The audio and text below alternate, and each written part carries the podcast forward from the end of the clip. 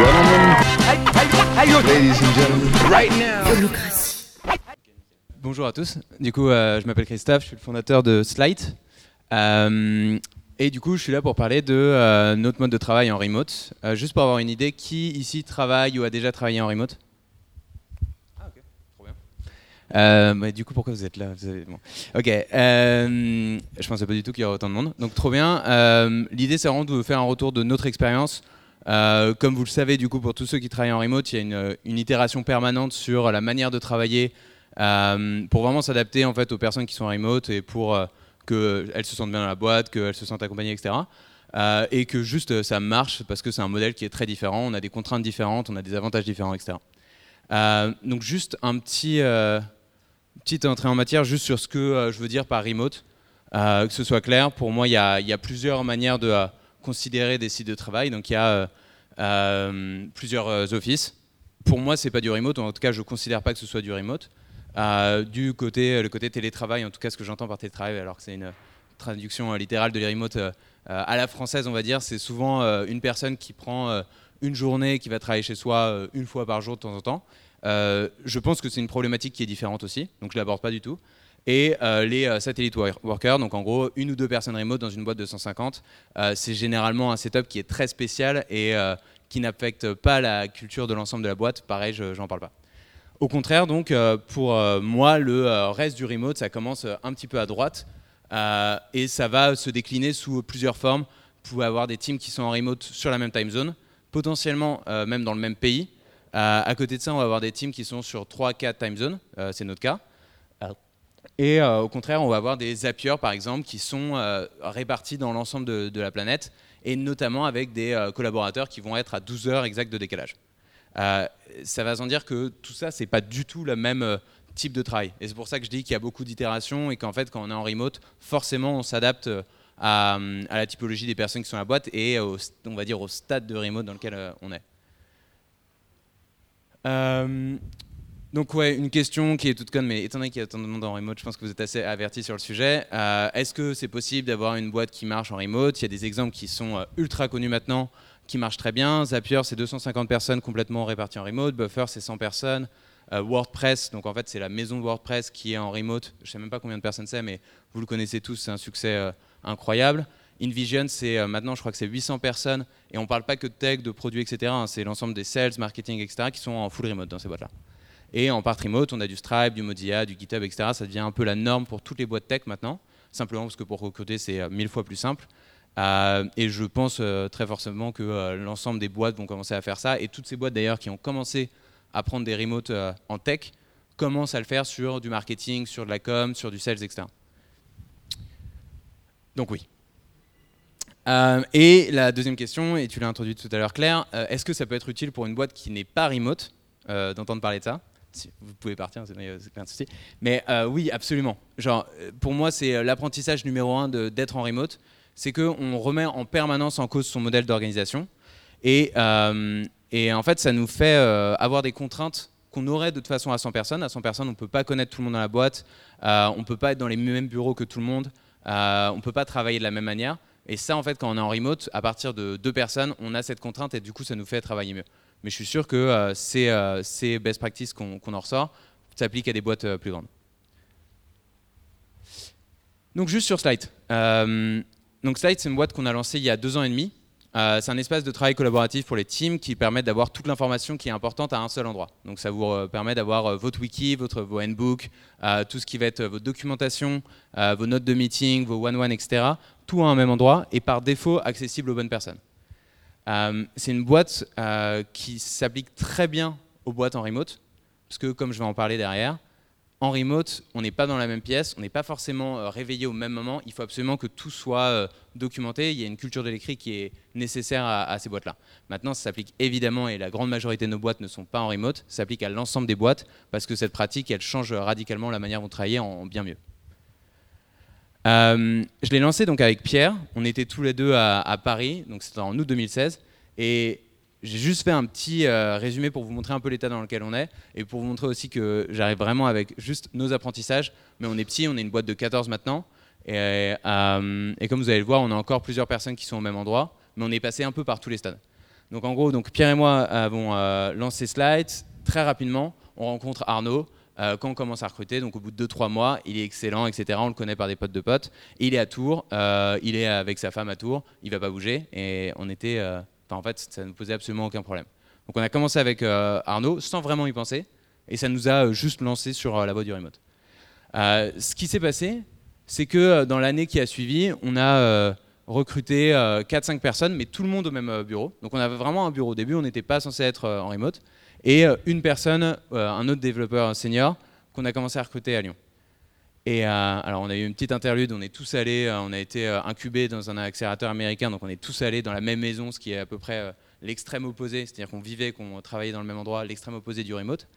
Et enfin, donc c'était il y a un an et demi, on est rentré en France, on a, on a, levé un, un, round d'investissement euh, et on s'est mis à recruter euh, un peu partout au Brésil, euh, dans le sud de la France, en Corée, au Vietnam, etc., un peu à Paris. Et on commence à avoir des moves où, c'est pas grave, on commence à avoir des moves où concrètement les personnes commencent à partir de Paris. On avait un bureau, on commence à, le quitter on, justement, on va vers des espaces de, coworking parce qu'en fait, ça correspond plus du tout à notre manière de faire. Et en fait, dans l'année et demie qui a vraiment suivi cette, euh, euh, ce, ce, rang d'investissement, en fait, peu à peu, on, est, on a commencé à s'éclater, à partir complètement remote. Ce qui a évidemment euh, fait pas mal changer nos pratiques. Donc voilà.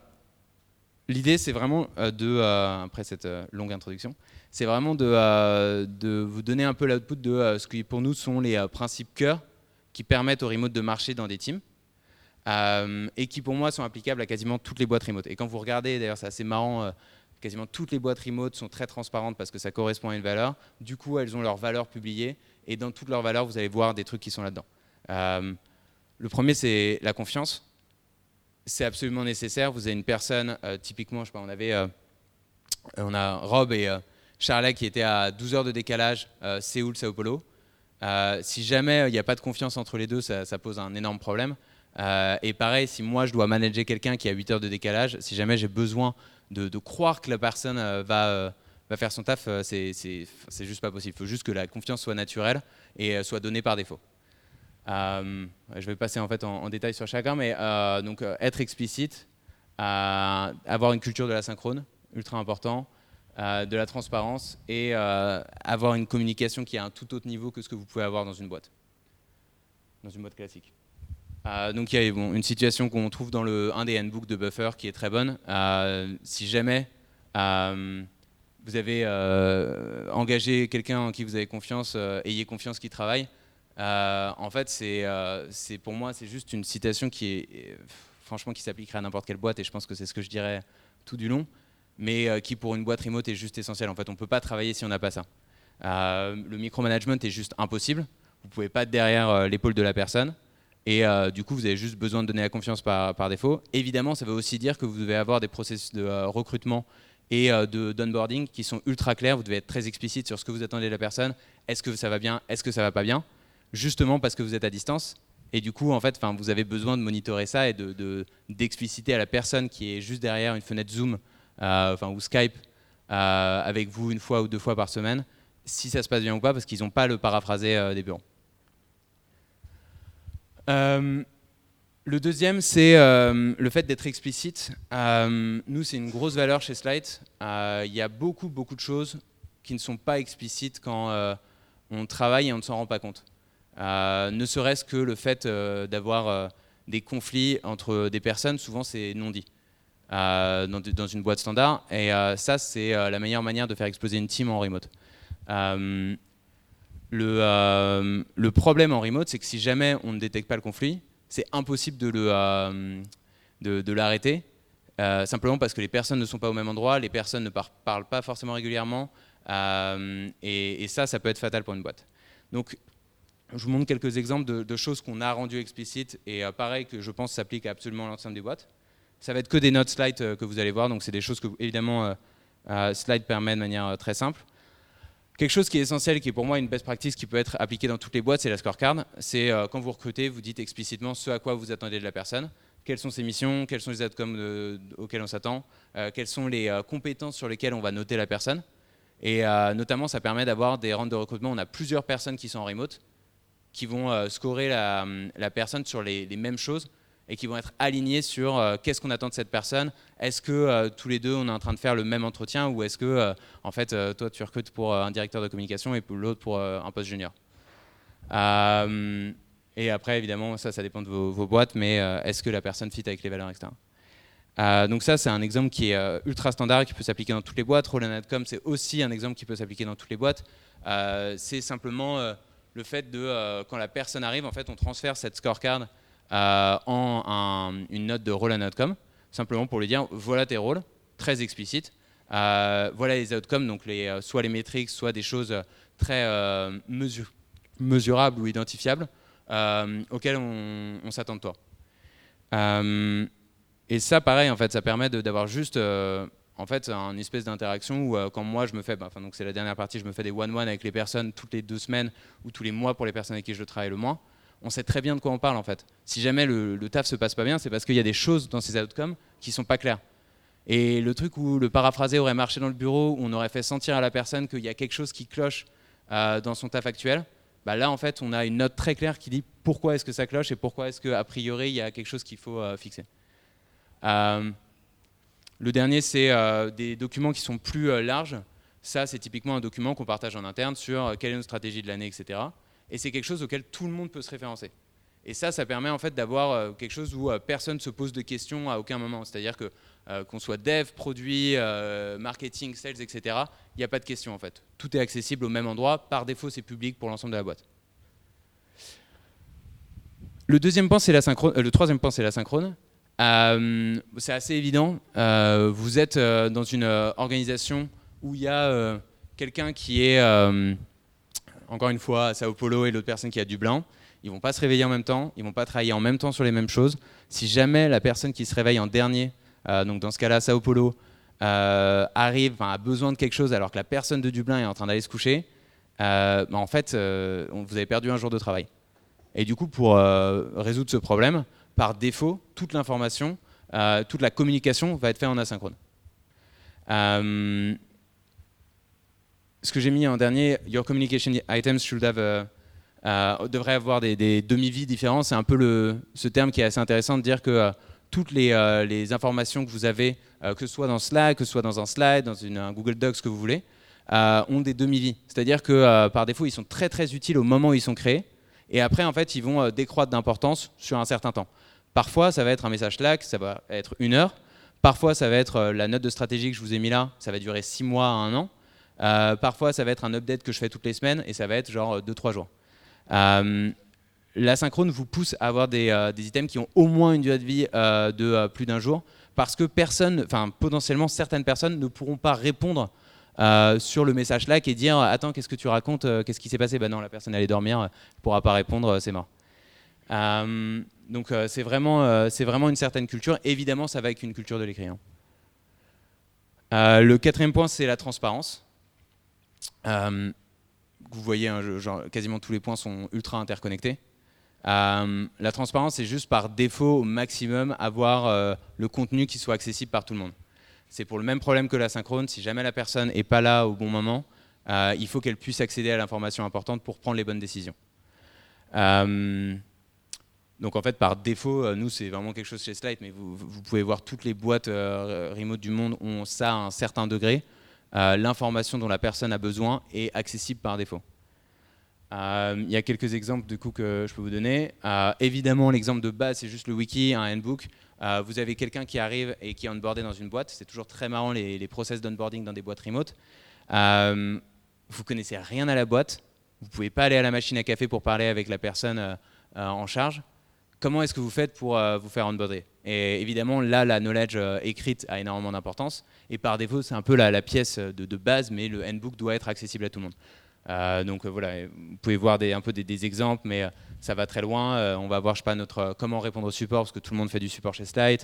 quelles sont les valeurs? Comment marche le remote justement chez nous? Comment euh, marche l'equity, ce genre de choses. Par défaut, en fait, si jamais moi je suis couché, il faut que la personne qui euh, soit en, train d'être onboardée puisse avoir accès à cette information. Euh, on va voir tout ce qui va être project management. Alors en réalité, on est en train de, développer un peu aussi quelque chose autour de ça en ce moment, mais l'idée c'est tout notre project management, on va utiliser pour le tracking et les tickets un outil tierce. mais l'information sur chaque gros projet, on va l'avoir dans Slide, dans une note. Et tout le monde en fait peut savoir quel est le statut de ce projet, quels sont les sous-projets en cours, etc. c'est exactement comme avoir un Asana qui est partagé dans l'ensemble de la team. c'est juste par défaut, tout le monde peut aller consulter qu'est-ce qui est en cours, etc. Il faut juste que ce soit là. Et en fait, on, parle de ça, mais dans les boîtes tech et produits, c'est juste euh, standard d'avoir un système de ticketing ou de, project management. Euh, mais du coup, euh, dans une boîte comme BAP, si jamais vous n'aviez pas encore les HR et les admins qui, qui, avaient leur, leur, project management sur un outil, ça poserait, en fait, ça serait juste impossible en remote. comment est-ce qu'on suit ce qui est en train de se passer, etc. C'est absolument impossible. Et le dernier qui est euh, bah, un des plus importants, c'est l'onboarding. Euh, vous avez, euh, c'est une template ça qu'on duplique à chaque fois que quelqu'un arrive chez Slide. et l'idée c'est que on assigne deux personnes, un mentor, un buddy, qui vont un petit peu tailor son onboarding. Donc ça c'est juste une template derrière, elle fait, elle est très très longue. et, et l'idée c'est juste que pareil le, nouvel arrivant a une vision très claire sur quelles sont les choses importantes à regarder pour l'instant euh, si jamais j'ai une question à qui je m'adresse, etc. Euh, pareil, ça c'est euh, directement vu dans visible et accessible par défaut par tout le monde.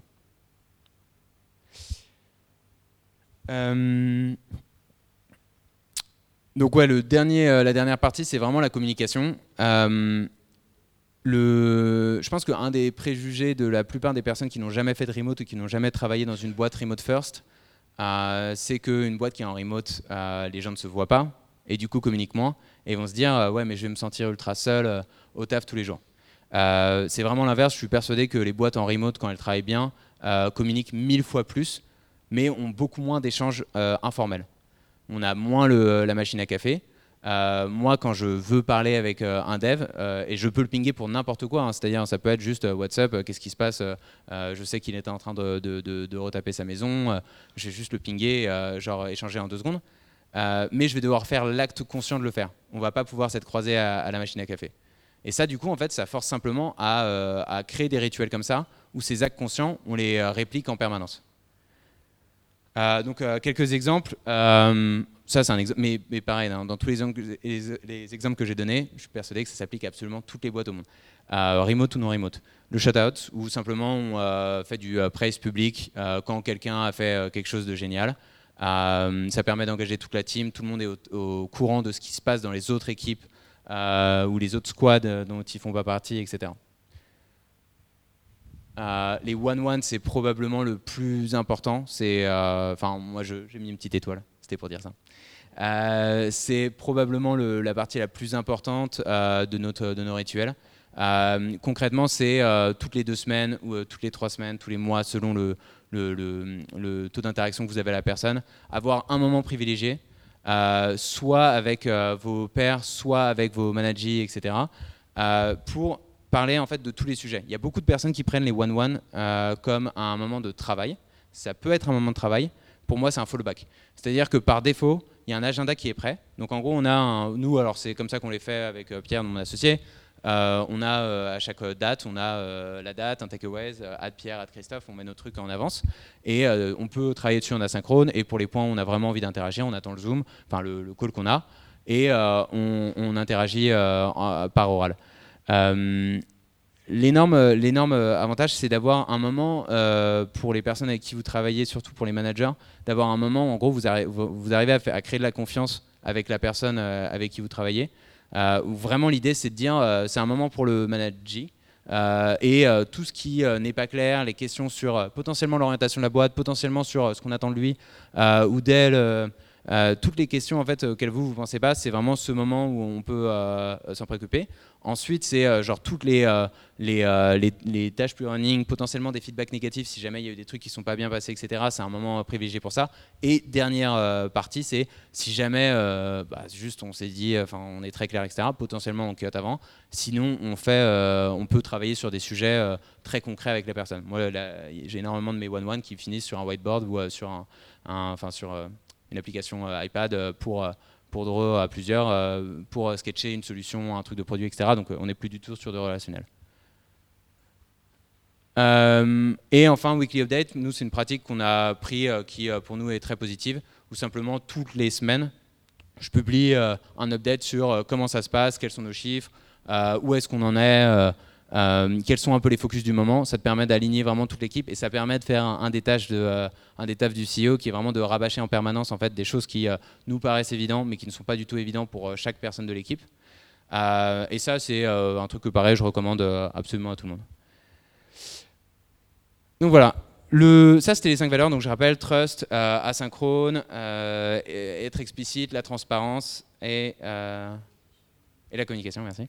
C'est les cinq valeurs que j'ai identifiées, honnêtement, ça ne veut pas dire qu'il n'y en a pas d'autres, ça ne veut pas dire qu'il y, en a, plein qui pouvaient se merger, mais pour nous c'est un peu les cinq trucs qui sont revenus après trois ans, avoir fait un peu de remote, un peu à moitié, ensuite à fond euh, bah en fait, c'est un peu ça qui est ressorti comme euh, c'est ça qui nous fait marcher aujourd'hui et qui fait euh, qu'aujourd'hui, à chaque fois que je parle avec des gens de l'équipe du remote, je sais que ça se passe super bien, que les gens sont ultra au taquet, qu'il n'y a plus les problèmes qu'on avait au démarrage. C'est parce qu'en gros, on a suivi un peu ces cinq principes. Les deux limitations qu'on a encore, c'est tout ce qui va être brainstorming. ça reste un truc qu'on ne peut pas euh, on ne peut pas y pallier, donc évidemment juste un petit tip, mais enfin, la base c'est juste d'avoir du tooling qui marche, donc en gros euh, d'avoir notamment pour les calls vidéo du Zoom ou des choses comme ça, juste qu'ils soient impeccables, et potentiellement des outils de collaboration et de sketching, donc pareil des applications iPad sur lesquelles on peut euh, collaborer à plusieurs, du real time board, du Miro, des choses comme ça. le fait est que malgré ça, on peut avoir le meilleur setup du monde, il y a une limitation où euh, c'est plus dur euh, de, réussir à bien brainstormer, euh, de se lever, d'aller sur le, whiteboard, etc. pour pallier à ça, nous, on a simplement en fait, des, rencontres physiques très très régulières. donc toute la team se réunit tous les deux mois. Et une fois sur deux, on est dans un endroit un peu spécial et on est beaucoup plus sur des sujets high level, on est en off-site. donc ça, c'est vraiment pour moi quelque chose d'essentiel. Pareil, c'est quelque chose qui est commun à la quasi-totalité des boîtes remote. Euh, ce qui se passe quand elles scale, c'est qu'en général, il y a des budgets qui sont alloués pour les sous-teams pour faire euh, leur propre off-site à part. Euh, donc par exemple, Buffer, ils vont avoir une retraite par an, donc 100 personnes encore une fois. Mais donc une retraite par an, mais les, je sais plus, je crois que c'est la, partie data par exemple qui va avoir du budget pour faire deux autres retraites dans l'année pour se retrouver. ça c'est vraiment essentiel. Et le deuxième c'est l'impact carbone. évidemment, on est assez loin, on prend beaucoup l'avion pour se retrouver. Euh, encore une fois, ça c'est quelque chose qui touche la plupart des boîtes. Donc pour l'instant, euh, nous on offset pour être carbone neutral. Euh, c'est pas une solution qui est idéale. Au moins, ça permet de compenser aussi le trajet du commute. maintenant, c'est aussi une question de justement, ça revient un peu au début de sur quel niveau de remote est-ce qu'on est. ça nous pousse nous pas mal à se dire, bah, en fait, c'est clair qu'on va prioriser des recrutements sur nos time zones ou sur les pays qui sont relativement proches, donc l'Europe. Euh, simplement parce que ça nous permet de limiter un peu ce problème, euh, en plus de certains problèmes de communication. Et voilà. Et non, et deux outputs, désolé, que j'avais mis. Euh, pour moi, c'était en même temps que j'étais en train de réfléchir à me dire à quoi ça peut servir pour des boîtes qui n'étaient pas remote. je suis persuadé que toutes les boîtes n'ont pas besoin n'ont pas besoin d'être remote. Par contre, elles ont besoin de travailler comme des boîtes remote. et la raison pour ça, c'est parce que le fait de travailler en remote nous fait travailler nos process en permanence on itère euh, mais constamment chez Slide. Et ça, c'est euh, quelque chose qui juste vous fait travailler mieux. C'est euh, dur parce que ça veut dire qu'on met en danger en permanence tout ce qu'on a construit, que les personnes peuvent avoir un sentiment d'instabilité, etc. heureusement, on a recruté les bonnes personnes, je pense. Mais, mais ça, c'est clairement quelque chose qui, nous, je considère qu'on a une méthode de travail qui marche super bien aujourd'hui et c'est complètement grâce à ça. Voilà.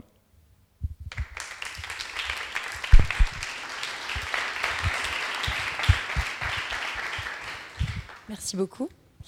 Est-ce qu'il y a des questions?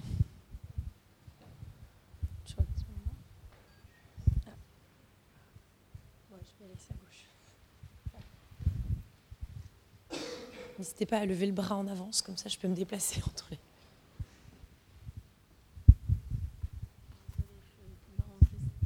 Merci pour euh, ton talk, Christophe.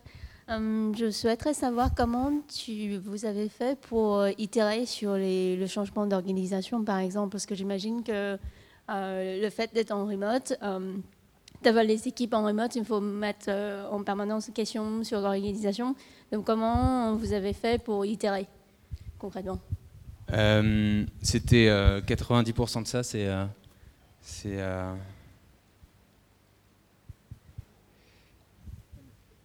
Ah merde, je l'ai pas.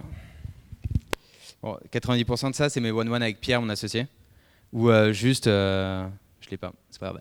Euh, où juste à chaque fois qu'on parle, euh, on est en permanence en train de se dire euh, qu'est-ce qui va, qui va pas. Il y a ça qu'on a détecté, telle personne, tu vois, genre telle personne qui est en remote, il y, a un truc qui marche pas. Au début, on était sur toutes les deux semaines, les personnes qui étaient autour de Paris venaient à Paris. ensuite, on commençait à se dire non mais deux semaines c'est un temps, enfin c'est vraiment trop pour, pour ces personnes-là. au tout tout début, on était vraiment avec quand on avait juste cette seule personne en remote, c'était très problématique. On était cinq derrière des laptops enfin non, 5 derrière un laptop et lui derrière son laptop de l'autre côté, il n'entendait rien dans la salle, on se faisait des stand-up tous les matins. Euh, et je te cite que les problèmes les plus euh, obvious. Euh, en fait, juste au fur et à mesure, on est en constante, on se fait des one-one toutes les semaines avec Pierre. Et en fait, en permanence, on est en train d'en parler. Et juste de se dire, mais qu'est-ce qui pose problème aujourd'hui et, évidemment, moi, en parallèle de ça, je me fais des one-one avec tout le monde. Et c'est un de mes sujets euh, récurrents. Quand on n'a rien préparé, quand on n'a rien prévu dans le one-one, à chaque fois, je rajoute un petit point en mode comment ça, marche en, remote, à ton avis, qu'est-ce qu'il faut euh, faire de mieux, etc. Donc c'est, pour moi, c'est juste de euh, la volonté des, managers de, de, se dire, d'identifier les problèmes et d'introduire des choses. Et après, évidemment, c'est beaucoup d'intérêt sur la question et de, discussion avec des, personnes qui sont excellentes sur le sujet, avec qui on parle assez souvent. Euh, ouais, alors c'est clair que nous, c'est un cas un peu spécial. On est 14, donc on est, on est, on est très petit. Euh, je pense que c'est un. Sur le modèle purement du remote, je pense que c'est. C'est-à-dire que c'est galère de scaler une équipe de base. Euh, mais je pense que sur la partie remote, en fait, une fois que tu as ton setup qui marche, ça change. Enfin, nous, ça va pas changer grand-chose, en fait. C'est-à-dire qu'il n'y a pas vraiment de différence au niveau de chaque individu sur les interactions qu'il a aujourd'hui et les interactions qu'il aura quand on sera 50, 100, 200. Il y a déjà 6-7 euh, personnes en gros en global avec qui la personne euh, travaille principalement. Euh, ça sera plus de la, une question de structure de team plus classique et aussi une grosse problématique, ça va être sur, évidemment, nous, on est principalement product et tech. c'est comment est-ce qu'on fait grandir l'équipe sur les parties sales, marketing, etc. en remote, où aujourd'hui, c'est, pas encore quelque chose de standard. mais bon, je pense que d'ici là, ça sera déjà pas mal ouvert.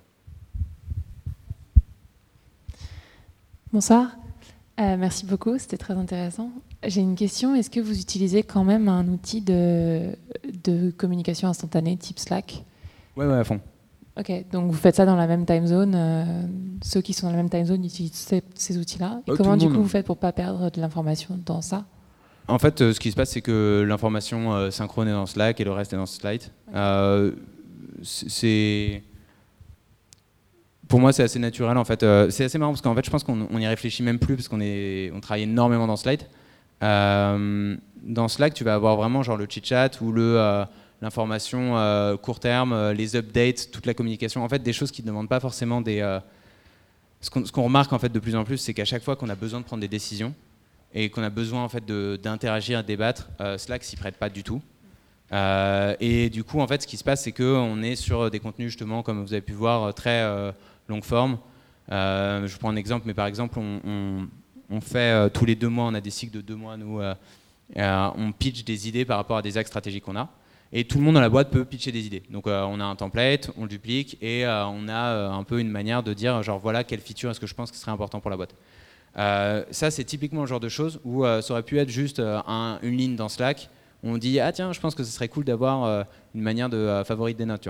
Et euh, là, l'idée, c'est de le faire très différemment. En fait, c'est d'avoir vraiment quelque chose de beaucoup plus structuré, beaucoup plus long, où la personne est obligée de mettre du temps et de réfléchir à pourquoi est-ce que ça c'est important, pourquoi c'est important maintenant.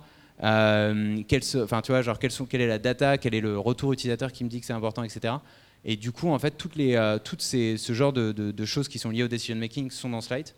Euh, et en fait, enfin vraiment Slack, je te dis, il y a une durée de vie de, de, je sais pas, 5 heures, enfin le, le, maximum de time zone qu'on doit atteindre peut-être. Ok, et du coup, est-ce que vous êtes en mode agile ou pas? Est-ce que vous travaillez en agile ou pas du tout? Euh, Je crois, enfin, je suis pas sûr de la nomenclature. Non, mais enfin, on travaille euh, en cycle de deux mois euh, avec. Enfin, non, on travaille sur un modèle un peu différent. On travaille en, cycle de deux mois. on est réparti en squad. Donc en gros, l'idée c'est que quand tu es un, enfin, on a, je sais pas, tous les cycles de deux mois, trois, squad, trois à quatre squads de, de, de 3 à 4 personnes. avec généralement deux développeurs, un designer et peut-être quelqu'un de tiers.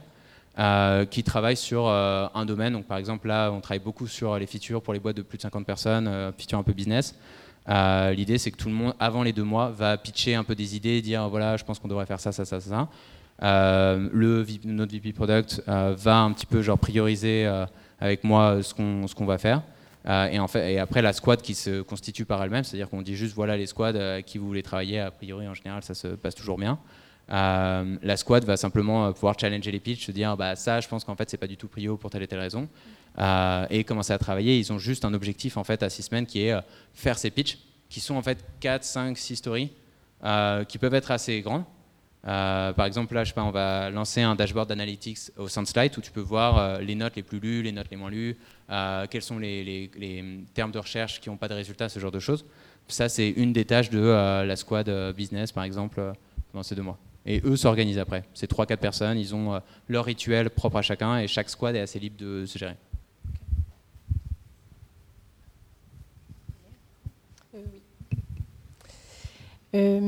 Moi, j'avais une question plus sur le, la différence euh, culturelle entre les, nationalités qui sont dans votre groupe de 14. Parce que hum, nous, ça nous arrive d'être en squad avec des gens d'autres pays européens. Alors, il n'y a pas une énorme différence de, de, créneau horaire, mais euh, on n'a pas la même façon de s'exprimer, d'extérioriser nos pensées. Et en squad où on était avec des Slovaques ou avec des Hongrois, on s'est rendu compte que culturellement, euh, parce qu'on n'est pas de la même nationalité, on ne partage pas la même, enfin, la même façon d'exprimer les choses. C'est compliqué. Euh, alors nous, nous, on a, euh, pour être très transparent, on est beaucoup de Français et on a une personne qui est d'Afrique du Sud et une personne qui est irlandaise. Donc on reste quand même sur des cultures relativement proches. Ah, c'est des gens qui sont dans des pays différents mais, mais qui, ont, qui partagent la même culture. Relativement. Après, c'est vrai qu'il y a, enfin, il y a un peu de barrière culturelle. Honnêtement, je ne l'ai pas vécu, donc euh, je ne peux pas trop en parler. Il y a la barrière de la langue, qui est, euh, enfin, tout le monde parle anglais, tout est écrit en anglais en permanence, etc. Et ça, je sais que typiquement, on parlait de la partie euh, brainstorming idéation. ça, c'est un problème. Je sais qu'il y a beaucoup de Français qui ont quand même, évidemment, quand on recrute, on check ça, etc. Mais il y a quand même une petite friction en plus, et c'est beaucoup plus dur pour ces personnes-là de rentrer dans la créativité. Et, donc euh, c'est quelque chose, enfin, vraiment on fait avec, j'ai pas de solution. Euh. En fait, ce que je voulais savoir, c'est pour toi, le fait de dire attention, slide, c'est remote first, ça veut dire que nous se présenteront des gens, même si sont de nationalité différente de la tienne, qui euh, communiqueront bien avec toi? Ah oui, oui, mais ça, ça pose absolument aucun problème. Pour le coup, ça revient aux critères de recrutement. le critère, en fait, rentre, si jamais la personne avec qui vous travaillez et, euh, pas sur la même longueur d'onde, ne travaillez pas de la même manière, et que ça pose problème, a priori, en fait, il faut que ce soit un critère de recrutement. Enfin, c'est juste genre, euh, on, voilà. Enfin, pour, pour, moi, pour moi, c'est, euh, ça peut être, ça peut être un Français qui travaille pas bien de cette manière-là, ça peut être un Slovaque. Bonsoir. Euh, juste, euh, j'avais des questions. Dans ce principe de remote, euh, j'imagine que les gens ont la capacité de partir du pays dans lequel ils sont pour aller dans d'autres. Et si oui, est-ce qu'il y a un outil qui permet de savoir un petit peu où sont les gens et dans quelle time zone ils sont pour possiblement faciliter les échanges? Alors aujourd'hui, on n'autorise pas le digital nomadism. D'ailleurs, je l'ai même pas dit, mais c'était un peu le, le côté extrême du, du remote c'est le truc où tu commences à dire, ok, tout le monde peut être n'importe où euh, et peut bouger quand il veut, etc. Euh, une décision qu'on a prise, peut-être qu'on changera à un certain moment, c'est de dire, euh, tu peux bouger, mais seulement si tu es sûr que lundi matin, tu as une super connexion, tu as Zoom à balle et tu n'as aucun problème si tu es dev pour développer. Et du coup, en fait, on n'a on a, on a pas trop ce problème, c'est-à-dire que je sais très bien où est tout le monde parce que c'est leur lieu de vie. Quoi. Donc c'est. Une dernière question.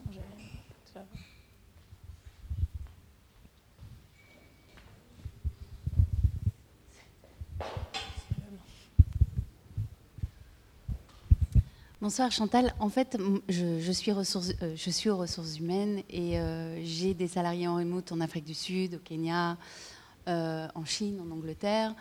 Euh, et j'ai toujours cette complexité avec mes, mes gars en remoute en France, d'un point de vue légal, responsabilité, la sécurité de l'employeur, enfin des salariés, etc. Comment tu gères ce côté-là Cet aspect juridique, est-ce que tu vas voir, chez les gens, notamment comme tu as géré des gens français, tu gères des gens français? Est-ce que tu vas chez eux, voir dans quelles conditions ils travaillent? Est-ce qu'ils sont à côté de la machine à café? Cette responsabilité qui est quand même pas anodine, comment tu la gères? C'est euh, une problématique de boîte de plus de 100 personnes, je pense. Euh, euh, non, non, non, non, non. Alors moi, j'ai, oui, on est 50 mondes. Non, non, non, non, mais attention, je dis pas que c'est, pas une vraie problématique. Hein. C'est, euh, c'est plus que c'est une problématique en fait qui malheureusement euh, aujourd'hui, euh, si on avait quelqu'un en RH, c'est une personne qui s'en occuperait. Mais on n'a juste pas le temps de regarder ça. En fait, moi, je sais très bien où travaille tout le monde. Et, et, ce qu'on fait, par contre, c'est qu'au niveau du setup de travail, en fait, on encourage la plupart des personnes à travailler dans des espaces de coworking, ne serait-ce que parce qu'au niveau de la connexion Internet, c'est généralement là où il y a la meilleure connexion. Euh, et à prendre des desks euh, fixes. Donc évidemment, nous, on paye ça, euh, enfin c'est pris en, compte pour tout le monde. et ça nous permet de savoir, je sais que en fait, la plupart des personnes sont chez des espaces comme Morning ou chez WeWork, que chez Morning. C'est pas ouvert à euh, Dublin. Euh. Non, c'est ça, oui. Mais euh, non, mais pour ceux sur Paris, évidemment, chez Morning. et, mais, mais voilà. Donc c'est, c'est, c'est je, je, sais où ils travaillent. c'est vrai que c'est, c'est le genre de choses. Mais c'est quelque chose, si vous grandissez, qu'il va peut-être falloir. Ouais. Définitivement. Ouais. Merci beaucoup. Bravo.